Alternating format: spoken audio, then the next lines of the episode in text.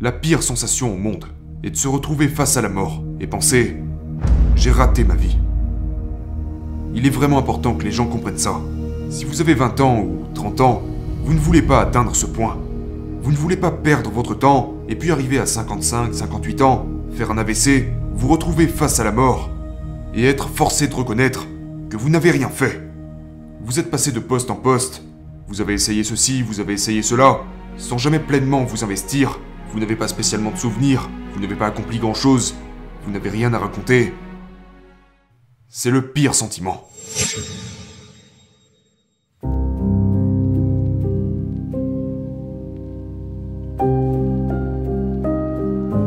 Nous nous considérons comme des êtres humains. Évidemment, nous sommes des êtres humains, mais je ne le dirai pas de cette façon. Je pense en fait que nous sommes des animaux, que nous avons une nature animale, et que nous devons devenir humains. Et nous devenons humains en surmontant certaines de ces forces animales profondément enracinées en nous. Ces forces que nous ne pouvons pas contrôler, comme le fait que nous n'arrivons pas à contrôler nos propres émotions, notre colère, notre frustration, ou si nous ressentons de l'envie, ou si nous sommes coincés dans les émotions des autres. J'appelle ces forces les lois de la nature humaine. Et ces lois peuvent créer des sortes de schémas de comportement négatifs, le côté obscur de ce que nous voyons dans les nouvelles, etc. Et elles sont toutes enracinées en nous, parce qu'avec la façon dont nous avons évolué depuis des millions d'années, ces lois ont joué un rôle très précis pour notre survie en tant qu'espèce. Mais les savanes d'Afrique de l'Est ne sont pas les bureaux de la Silicon Valley ou l'Amérique du 21e siècle.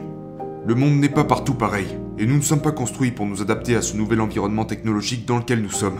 Nous avons toujours ce cerveau de lézard, ces parties animales de notre nature. Et mon livre est donc conçu pour vous confronter à la nature humaine, afin que vous puissiez commencer à la surmonter.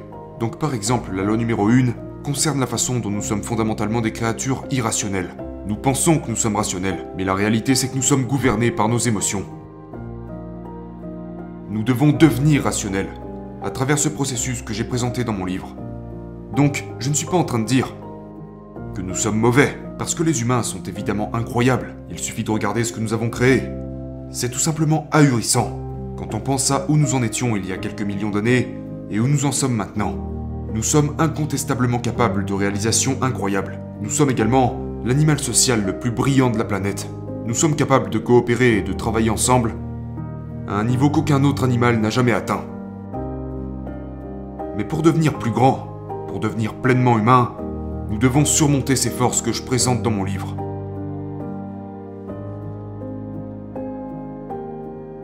Je pense que nous en sommes un peu conscients, mais que nous ne le voyons pas de la même manière. Par exemple, nous sommes construits pour constamment nous comparer aux autres personnes. Nous pensons constamment à ce que les autres personnes ont et comment nous nous situons par rapport à elles. Et cela a commencé quand nous étions enfants. Est-ce que nous recevons plus d'attention que nos frères et sœurs de nos parents? Nous nous comparons continuellement, que ce soit au niveau du rang social, du pouvoir, du statut, aux gens qui nous entourent. Et c'est une profonde force à l'intérieur de nous qui agit en permanence, tous les jours, à chaque instant. On ne le réalise pas tout le temps, mais c'est bel et bien ce qui se passe. Et les réseaux sociaux exacerbent complètement cette tendance de la nature humaine. C'est la source même de la convoitise. Une autre loi est la loi de la conformité, qui est extrêmement puissante. Nous avons tous tendance à nous considérer comme des êtres humains autonomes, des êtres indépendants. Nous pensons ressentir de l'affection, de la colère, de la frustration par nous-mêmes. Mais nous ne réalisons pas à quel point nous sommes profondément affectés par les émotions des gens qui nous entourent. Les émotions sont extrêmement contagieuses. Et j'explique dans mon livre qu'il y a une raison évolutionnaire à cela. Avant l'invention du langage, nous, êtres humains, devions être capables de communiquer les uns aux autres en captant simplement les humeurs des autres. Et s'il y avait une menace pour notre groupe ou notre tribu, notre capacité à ressentir la peur ou la colère des autres membres du groupe était vitale et nous a aidés à survivre. Mais cela ne sert plus à grand chose dans le monde d'aujourd'hui, où les émotions virales peuvent être très dangereuses. Notre survie dépend de notre relation avec les autres, mais seulement si nous les comprenons à un certain niveau. Et je trouve que beaucoup de gens, de plus en plus dans le monde, sont vraiment mauvais à n'observer ne serait-ce que les éléments de base de la psychologie humaine. Je suis consultant pour beaucoup de gens très célèbres et puissants. Je consulte des dirigeants politiques, des PDG, des gens importants et parfois même dans d'autres pays. Et le problème numéro un que je trouve qu'ils ont, est une incapacité à comprendre les gens avec qui ils traitent. Ils choisissent les mauvais partenaires, ils embauchent les pires employés, et ça ruine leur vie. Pourtant, ce sont des gens qui sont techniquement brillants, ils comprennent leur domaine, ils comprennent le marketing, etc. Mais ils ne comprennent pas les principes fondamentaux des gens qui les entourent. Ils font d'horribles embauches, ils se marient avec la mauvaise personne pour eux dans leur vie, leurs émotions ou, vous savez, leurs relations personnelles les abattent. Donc c'est un peu comme notre talon d'Achille, et je pense que c'est de pire en pire à l'échelle mondiale. Donc ma colère venait du fait que les gens sont tellement axés sur la technologie, alors qu'ils devraient beaucoup plus se concentrer sur la nature humaine et la compréhension des gens. C'est la principale compétence à maîtriser dans la vie. J'ai un chapitre sur le caractère, qui est un chapitre extrêmement important. Et ce que j'essaye d'aborder dans ce chapitre, c'est qu'il y a quelque chose de profondément enraciné dans chaque personne, une nature individuelle particulière que nous avons tous. Et cette nature nous amène à adopter des comportements compulsifs. J'ai moi-même ce problème. Et je le remarque à chaque fois que j'écris un livre. Je me dis avant de commencer, je vais faire en sorte que ce livre soit court. Je ne vais pas ruiner ma santé. Je ne vais pas faire énormément de recherches. Et à chaque fois, je repasse par le même processus. Je n'arrive pas à briser ce schéma. Ok? Et tout le monde connaît ça. Maintenant, d'où ça vient? Ça vient en partie de notre ADN, de notre génétique. Ce sont des choses que nous ne pouvons pas contrôler, que nous avons héritées de nos parents. Une autre partie provient de nos premiers attachements, et une autre partie se crée à mesure que nous vieillissons et que nous interagissons avec des enseignants, des mentors et toutes sortes de personnes qui instaurent en nous une certaine façon de nous voir nous-mêmes. Si les gens nous répètent que nous ne sommes pas vraiment dignes, que nous ne sommes pas de bons élèves, on intériorise tout ça et on finit par devenir tout ça. Donc, c'est un ensemble de choses. Vous savez, et chaque personne a un mélange différent de ses qualités et de ses défauts. Et nous devons, en quelque sorte, démêler tout ça et... Ce que je suis en train de dire, c'est que vous êtes un mystère pour vous-même. Vous ne savez pas qui vous êtes. Vous avez certains modèles comportementaux et vous n'avez même pas encore compris cela. Vous ne savez même pas pourquoi vous êtes en colère. Vous pensez que vous êtes en colère parce que cette personne vous a dit quelque chose de méchant ou quelque chose qui ne vous a pas plu, mais en réalité votre colère vient probablement de choses que vous avez expérimentées au plus profond de votre enfance. Et donc vous ne réagissez pas contre cette personne, mais peut-être contre vos parents qui ne vous avaient pas donné ce que vous réclamiez quand vous étiez petit. Vous savez, l'origine de la sagesse selon les Grecs reposait dans le fait de se connaître soi-même. Et je crois très fermement que la connaissance de qui vous êtes est une fin en soi qui vous aidera de bien des manières à devenir cet être humain que je pense que nous avons tous le potentiel de devenir. Je suis un grand partisan de l'idée de faire des petits pas et d'apprendre à faire les choses sur une base quotidienne. Donc généralement, quand on ressent une émotion ou qu'on a une idée, nous ne l'examinons pas. Nous supposons simplement que c'est, vous savez, naturel, qu'on a trouvé ça par nous-mêmes. Je veux qu'absolument chaque jour vous vous examiniez et que vous vous étudiez vous-même. Pourquoi ai-je cette idée? Pourquoi est-ce que je ressens soudainement cette émotion? Et ce n'est pas chose facile, cela vous demandera du temps et un certain degré d'introspection avec lequel vous ne serez pas à l'aise. Commencez à vous étudier vous-même et à vous demander pourquoi est-ce que je ressens cela? Examinez et cherchez les différentes sources. Et si vous faites ça, alors vous pourrez commencer à entrer dans ce processus de compréhension, plutôt que de simplement accepter ce que vous ressentez ou certaines idées que vous avez. Remettez-vous en question. Arrêtez de supposer que tout ce que vous faites est brillant et intelligent et juste. Et imaginez que peut-être vos idées ne viennent pas de vous-même. Peut-être que vous ressentez une certaine colère politique. Pas parce que vous le ressentez, mais parce que des gens que vous suivez sur Facebook ont dit certaines choses, et vous êtes juste allé dans leur sens. Et vous avez donc été contaminé par une émotion virale. Vous voulez penser que vous êtes complètement indépendant et autonome. Mais peut-être que vous n'êtes pas aussi indépendant que vous le pensez. Donc tout d'abord, la première chose, et la chose la plus importante que vous devez faire, est d'arriver à admettre que vous avez un problème.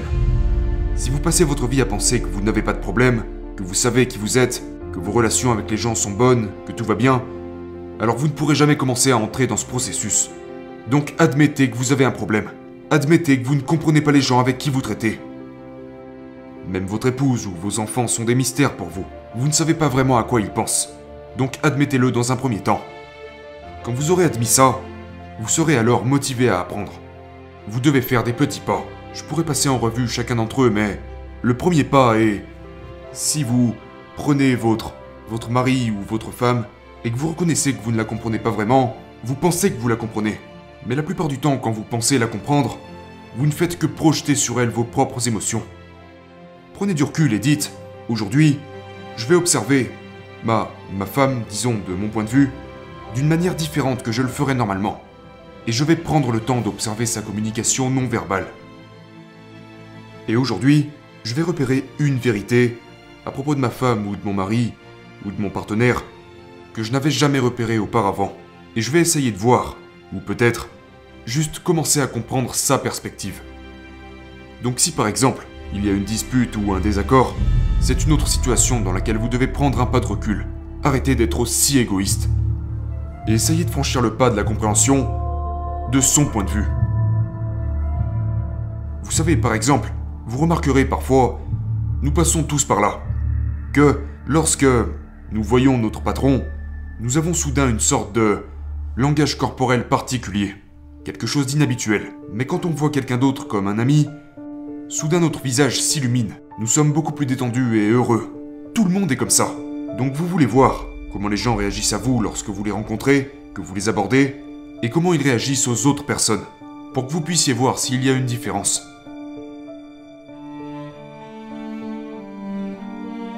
Nous, les êtres humains, émettons constamment des informations à propos de nos vraies émotions. Et nous les exprimons de manière non verbale. Et vous ne captez pas ces signaux. Parce que vous êtes tellement concentré sur ce que disent les gens que vous manquez cette autre réalité qui est si incroyablement éloquente. Votre attitude envers la vie détermine ce que vous obtenez. Si vous êtes anxieux et hostile envers les gens, une personne hostile aura tendance à créer l'hostilité autour d'elle. Et c'est un combat, absolument tous les jours. Je dois être incroyablement patient. Et je ne suis pas une personne patiente. Mais j'ai dû développer cette patience. J'ai dû surmonter toutes ces caractéristiques négatives en moi-même. J'ai dû surmonter toutes mes défaillances et toutes mes faiblesses que j'avais construites au fil du temps. Quel mécanisme utilisez-vous pour vous réajuster chaque jour? Je médite tous les matins. Je fais ça depuis plusieurs années, depuis depuis 8 ans religieusement. Euh, lors de ces méditations, je me confronte à moi-même. Donc, je suis assis là à méditer, et ma méditation consiste à me vider l'esprit. Mais il est impossible de se vider l'esprit. Donc pendant que vous méditez, des pensées et des sentiments viennent à vous. De l'anxiété, des inquiétudes, du ressentiment. Mais je me suis entraîné à me demander d'où cela peut-il venir? À chaque fois que je ressens de la colère contre mon frère ou ma mère, ou un ami, pour m'avoir dit quelque chose que j'ai mal interprété, je réalise, c'est ton ego qui parle. Ces personnes ne disaient pas ça de manière personnelle. C'est juste ton ego qui est en train de te jouer un tour. Réexamine la situation. Donc mon objectif est de remettre en question mon impatience, ma frustration, etc. La méditation m'a vraiment aidé. C'est une aventure. Il y a de nouvelles choses que je dois apprendre. Et ça peut être passionnant. Même si des fois je me sens quelque peu aigri et en colère, je dois surmonter cela et passer à autre chose.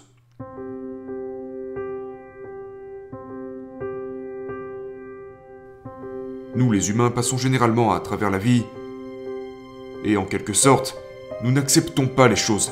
Nous voulons que les choses soient différentes de ce qu'elles sont vraiment.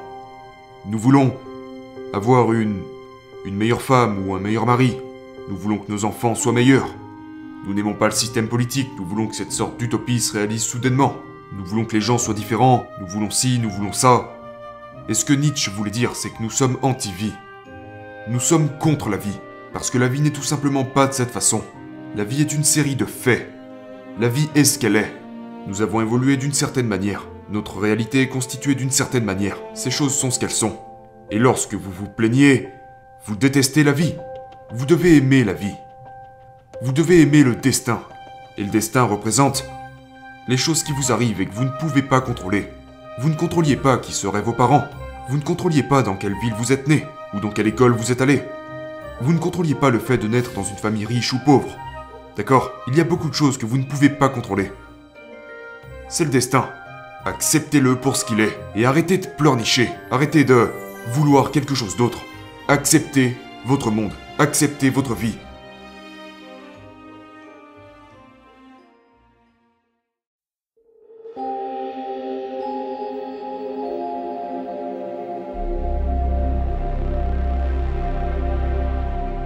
Notre peur de la mort est probablement ce qui a eu la plus grande influence sur notre comportement à travers l'histoire. Nous sommes le seul animal à être prudent de notre propre mortalité, et cela a provoqué des effets extrêmement indésirables. Nous fuyons, nous sommes anxieux, nous avons inventé un au-delà, un paradis où nous irons tous. Aujourd'hui, nous nous cachons de la mort. Nous ne voyons jamais les gens mourir dans les hôpitaux. Nous ne voyons jamais les animaux que nous mangeons tous tous les jours se faire tuer. Nous n'avons aucune confrontation avec la mort. Nous sommes complètement déconnectés de cette réalité.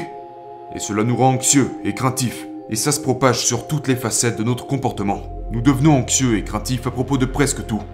Donc la capacité à accepter la mort, à la regarder droit dans les yeux, à accepter ce fait comme votre réalité, à savoir que vous n'allez pas vivre éternellement, est très libérateur. La pire sensation au monde est de se retrouver face à la mort et penser ⁇ J'ai raté ma vie ⁇ Il est vraiment important que les gens comprennent ça. Si vous avez 20 ans ou 30 ans, vous ne voulez pas atteindre ce point. Vous ne voulez pas perdre votre temps et puis arriver à 55, 58 ans, faire un AVC, vous retrouver face à la mort et être forcé de reconnaître que vous n'avez rien fait. Vous êtes passé de poste en poste, vous avez essayé ceci, vous avez essayé cela, sans jamais pleinement vous investir, vous n'avez pas spécialement de souvenirs, vous n'avez pas accompli grand-chose, vous n'avez rien à raconter. C'est le pire sentiment.